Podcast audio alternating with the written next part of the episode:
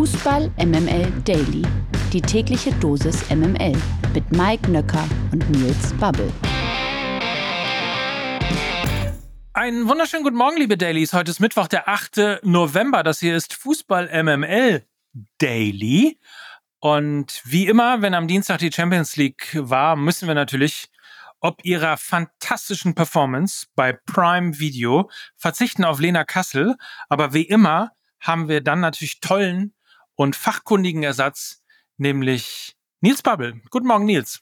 Guten Morgen, Mike. Ich werde wie immer auch heute mein Bestes geben und äh, hoffentlich genauso performen wie Borussia Dortmund. Äh, auch wenn ich natürlich hoffe, dass ich hier mit mehr Konstanz wahrgenommen werde in diesem Format. Aber äh, das müssen natürlich andere wissen.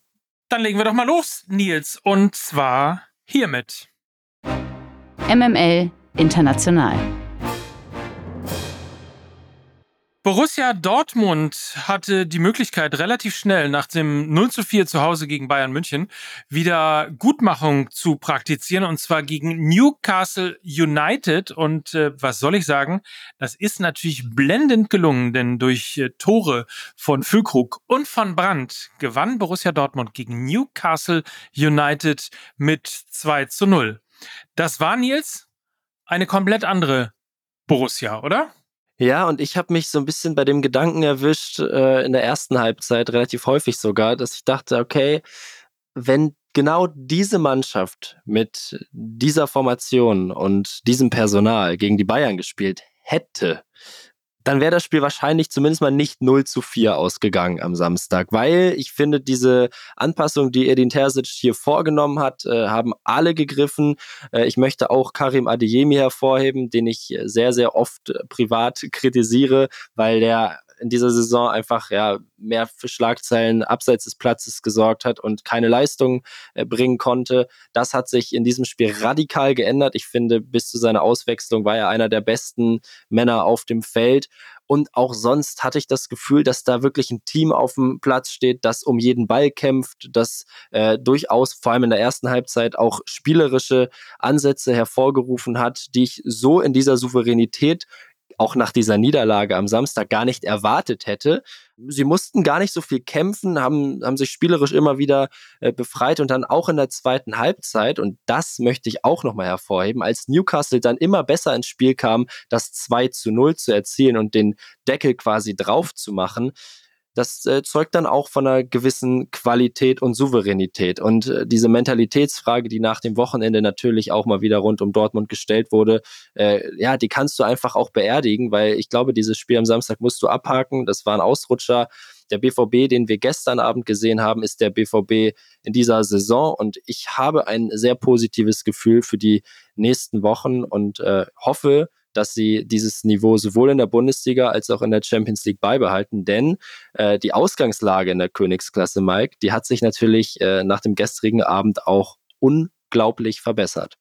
Absolut. Ich glaube, schöner wäre es noch gewesen, wenn im Parallelspiel oder dann im Abendspiel AC Mailand gegen PSG nicht gewonnen, sondern vielleicht unentschieden gespielt hätte. Aber so oder so, 2 zu 1 gewann Milan gegen PSG. Und damit ist Borussia Dortmund äh, jetzt zumindest mal diesen Spieltag über Tabellenführer mit sieben Punkten vor PSG mit sechs Punkten. Und dann eben kommt äh, Milan mit fünf Punkten. Gegenüber Newcastle United hat man jetzt den großen Vorteil, dass man den direkten Vergleich natürlich direkt und zwar richtig gewonnen hat. Also ein Sieg und Borussia Dortmund ist in jedem Fall im europäischen Geschäft weiter dabei. Und ähm, dementsprechend drücken wir natürlich die Daumen, dass es eben nicht die Europa League, sondern die Champions League wird. Das Ticket für das Achtelfinale klar gemacht hingegen hat schon RB Leipzig. Die waren in Belgrad unterwegs, haben gegen Roter Stern gespielt und haben gegen Roter Stern gewonnen. Ja, ich glaube, äh, das war diese Pflichtaufgabe, die sie noch erfüllen mussten. Sie haben sie erfüllt. Es war jetzt auch nicht äh, ein Spiel, das man sich über 90 Minuten in voller Länge hätte ansehen müssen, aber es war ein erfolgreiches Spiel aus Leipziger Sicht. Ähm, ich finde diese Art und Weise, ja, wie sie da aufgetreten sind, beeindruckend, weil das nicht unbedingt zu dem passt, wie RB in den letzten beiden Spielen aufgetreten ist. Äh, hat mir sehr imponiert. Sie können eben auch in einer solchen Kulisse bestehen. Hatten ja offiziell 500 Fans aus Leipzig mit dabei, Mike. Ich weiß nicht, ob du diese Traube da im Publikum gesehen hast. Wenn das 500 äh, Menschen sind, dann müsste ich vielleicht meinen Optiker aufsuchen. Aber nichtsdestotrotz eine äh, fantastische Mannschaftsleistung und natürlich ein absolut verdienter Achtelfinaleinzug für RB. Und auch das darf man, glaube ich, nicht unterschätzen, auch wenn der Gruppensieg theoretisch noch möglich ist. Ich glaube, den werden sie am Ende nicht erreichen. Sie haben schon sehr früh Klarheit, dass sie eben überwintern werden in der Königsklasse und können jetzt natürlich äh, den Kader so aufstellen, dass man der, zum einen in der Königsklasse weit kommt, zum anderen aber auch den Fokus zu 100 Prozent auf die Bundesliga legen kann. Da gibt es ja noch ein bisschen Nachholbedarf. Also so früh Klarheit zu haben, ist natürlich ein riesengroßer Wettbewerbsvorteil gegenüber anderen Teams. Insofern ein rundum gelungener Abend aus deutscher Sicht. Also wenn du schon auf die Zuschauerzahlen von RB Leipzig in Belgrad irgendwie hinausgehst, äh, da kann man ja immer den alten äh, Gag machen, ob es jetzt 500 wirklich waren oder mehr oder weniger. Es waren auf jeden Fall ähm, mehr Fans im Stadion, als RB Leipzig Mitglieder hat. Darauf können wir uns einigen. Der Gag geht immer.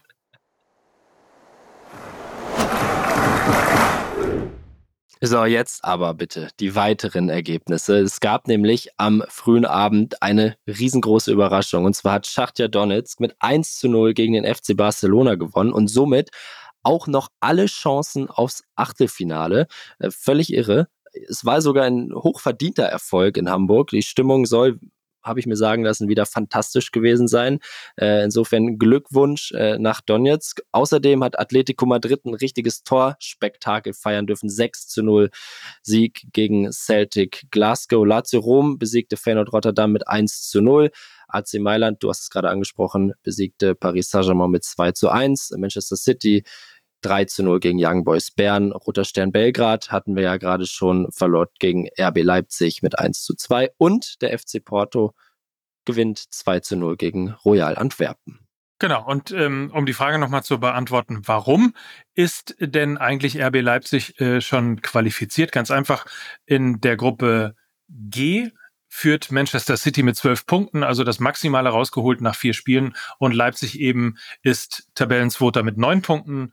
Belgrad und Young Boys Bern haben jedenfalls nur einen Punkt und das ist halt definitiv in den nächsten zwei Gruppenspielen nicht mehr aufzuholen. Heute Abend sind dann Union Berlin und Bayern München in der Königsklasse gefordert. Für Union geht's auswärts gegen Napoli und die Bayern empfangen Galatasaray.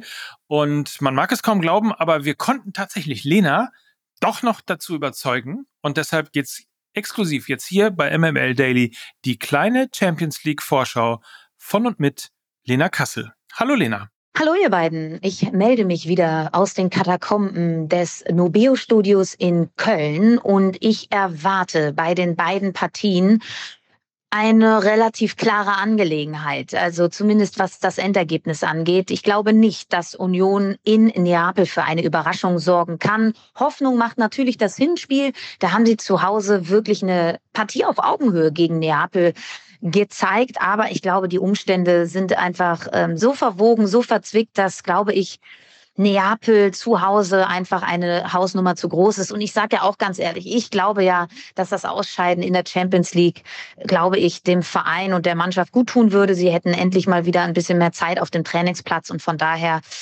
ja, ist das natürlich ein Bonusspiel. Man kann natürlich, wenn man da was mitnimmt, ein bisschen emotionales Momentum kreieren. Ich glaube das aber nicht. Und ich glaube auch, das Spiel der Bayern wird eine klare Angelegenheit. Ja, sie haben relativ viel zugelassen in Istanbul. Wir haben ja über die zahlreichen Torschüsse der Türken gesprochen. Ich glaube aber, dass sie zu Hause dann nichts anbrennen lassen. Bisher haben sie ja ohnehin eine makellose Bilanz in der Champions League. Und ich glaube auch, dass sie da zu Hause dominieren werden. Sie haben sich äh, ein bisschen gegen den BVB jetzt auch warm geschossen. Und äh, ich bin mir eigentlich sehr sicher, dass sie dann heute Abend auch ins Achtelfinale einziehen werden. Na, dann schauen wir mal, ob Lena recht behalten wird. Um 18.45 Uhr wird die Partie in Neapel angepfiffen. In München geht es dann um 21 Uhr los. Alle Spiele seht ihr heute Abend bei The Zone. Außerdem dürfen wir uns noch auf folgende Partien freuen. Real Sociedad gegen Benfica Lissabon, Kopenhagen gegen Manchester United, Arsenal Sevilla, PSW Eindhoven gegen RC Lens, Real Madrid gegen Sporting Braga und RB Salzburg gegen Inter Mailand. In der zweiten sieht man besser. Eintracht Braunschweig hat Daniel Scherning als neuen Trainer verpflichtet. Der 40-Jährige soll den Traditionsklub vor dem Abstieg bewahren. Aktuell ist die Eintracht ja Tabellenletzter in Liga 2. Der ehemalige Osnabrücker und Bielefelder Trainer erhält nach Angaben des Vereins einen Vertrag bis zum kommenden Sommer mit Option für die zweite und dritte Liga. Mike, mal Hand aufs Herz. Hast du überhaupt noch so einen Funken Hoffnung für die Eintracht? Es sieht natürlich ehrlicherweise bitter aus. Fünf Punkte hat man und ähm, liegt damit mal locker sieben Punkte schon hinter dem Relegationsplatz und äh, acht Punkte hinter einem Nicht-Abstiegsplatz. Das sieht alles nicht, nicht so gut aus. Ich sag mal, würde ich nicht aus Hamburg kommen und Supporter des FC St. Pauli sein, äh, würde ich immer sagen, äh, das Thema könnte so fast schon gegessen sein. Einzig der FC St. Pauli hat das ja mal hingelegt, äh, dieses Kunststück eben eigentlich einer fast schon desolaten Hinrunde noch eine Top-Rückrunde folgen zu lassen und dann ist man eben nicht abgestiegen, was alle schon gesagt haben, sondern landete am Ende noch, glaube ich, auf Platz äh, fünf oder sechs. Ich kann es aber ehrlicherweise nicht so richtig der Eintracht zutrauen, weil ich auch glaube, dass der Kader tatsächlich nicht gut genug ist. Also sagen wir mal so, wenn nicht ordentlich in der Winterpause noch nachgedreht wird, wird es, glaube ich, eine sehr, sehr enge Kiste und es kann sehr wahrscheinlich so sein, dass wir uns leider von Eintracht Braunschweig in der zweiten Liga nach nur einem Gastspiel quasi wieder verabschieden müssen. Ja, da ist auch wieder Wunsch und Wirklichkeit äh, so ein bisschen der Punkt. In der vergangenen Saison ja noch die Klasse gehalten mit äh, dem Trainer Scheele, der dann rausgeschmissen wurde, weil man nicht ganz so zufrieden war mit der Saison. Und heute, glaube ich, würde man den Klassenerhalt sofort unterschreiben. So schnell kann es gehen. Gewinner des Tages. Das ist heute der französische Nationalspieler Eduardo Camavinga. Der hat seinen bis 2027 laufenden Vertrag bei Real Madrid nämlich vorzeitig um zwei Jahre bis 2029 verlängert. Der 20 Jahre alte zentrale Mittelfeldspieler, der von Trainer Carlo Ancelotti vielfach auch als Linksverteidiger eingesetzt wird, wechselte 2021 von seinem Jugendverein Stadron in die spanische Hauptstadt. Seitdem absolvierte Camavinga schon 114 Spiele für Real Madrid. Auch das noch. Jaden Sancho wurde wohl aus einer WhatsApp-Gruppe geworfen, die Manchester Uniteds Trainer Erik Ten Hag nutzt, um wichtige Informationen an seine Spieler zu kommunizieren. Zumindest berichtet das jetzt die Sun. Demnach soll Sancho nicht länger Teil der Gruppe sein. Das könnte ein weiteres Indiz dafür sein, dass sich ja die Wege von United und dem Offensivspieler im Januar trennen könnten. Wegen eines öffentlichen Streits mit Ten Hag hat Sancho ja seit Ende August schon gar nicht mehr für United gespielt. Mike, und jetzt frage ich dich natürlich, wann gibt's die Sancho-Rückkehr beim BVB? Im Wintertransferfenster hoffe ich natürlich. Ähm, ich bete auch seitdem, dass Manchester United nicht auf die zwar berechtigte, aber dann vielleicht äh, diesem Wechsel zum BVB äh, im Weg stehende Entscheidung, Trainer Erik Ten Haag zu entlassen, äh, auf diese Idee kommt. Also insofern äh, bete und hoffe ich immer, dass äh, Erik Ten Haag auf jeden Fall noch äh, diese Hinrunde zu Ende spielen wird, ähm, damit es dann wirklich zu einer Rückkehr kommt. Also ich würde mal sagen, wenn die Rahmenbedingungen stimmen, äh, Jaden Sancho zurück zum BVB, der weiß, wo er hingehört, der weiß, wo das Tor steht, der weiß, äh, wo er spielen muss, der wird sich sicherlich nicht akklimatisieren müssen. Insofern, ich bin schwer dafür, hoffe, wie gesagt, dass Ten Hag nicht entlassen wird und dass das dann im Wintertransferfenster über die Bühne geht. Ich plädiere ja für eine halbjährige Laie mit einer Kaufoption und wenn die Kaufoption am Ende auch 5 Millionen Euro äh, mehr ist, als die Ablöse im Winter für den BVB wäre, hatte man zumindest nochmal die Sicherheit, dass Sancho dann wirklich funktioniert. Äh, dafür plädiere ich. Und wenn wir schon über eine Rückkehr reden, dann können wir natürlich auch ankündigen, dass es äh, hier morgen an dieser Stelle auch die Lena Kassel-Rückkehr gibt. Äh, sie wird dann wieder parat stehen und euch ja so langsam auf die Europa League und dann natürlich auch wieder auf die Bundesliga vorbereiten. Wir haben auch wieder fürs Wochenende, Mike, das kann ich dir jetzt schon sagen, einen fantastischen Gast parat. Ja? Den kennst du noch nicht mal. Warte mal ab, warte mal ab. Da werde ich noch einen aus dem Hut zaubern. Unbedingt, ja. Bin sehr gespannt. Und ja, ansonsten hören wir uns wahrscheinlich irgendwann wieder, wenn Lena äh, Prime Days hat. Und bis dahin mache ich es mir hier bequem im Daily Wohnzimmer. Äh, so lange wirst du jetzt erstmal wieder aus dem Kader gestrichen, aber ist ja okay. Nicht aus der WhatsApp-Gruppe. Ist ja bald Länderspielpause. Insofern, das passt schon. Sehr gut, dann wünschen wir euch einen schönen Tag und äh, freuen uns natürlich, wenn ihr morgen wieder dabei seid und verabschieden. Das tun sich an dieser Stelle Mike Nöcker und Nils Babbel für Fußball MML. Tschüss. Ciao.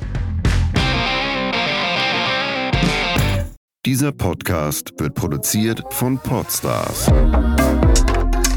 bei OMR. Luke, da war äh, Delay as fuck. Das müsstest du auf jeden Fall ein bisschen. Aber was, wem sag ich das? Das äh, machst du ja schon.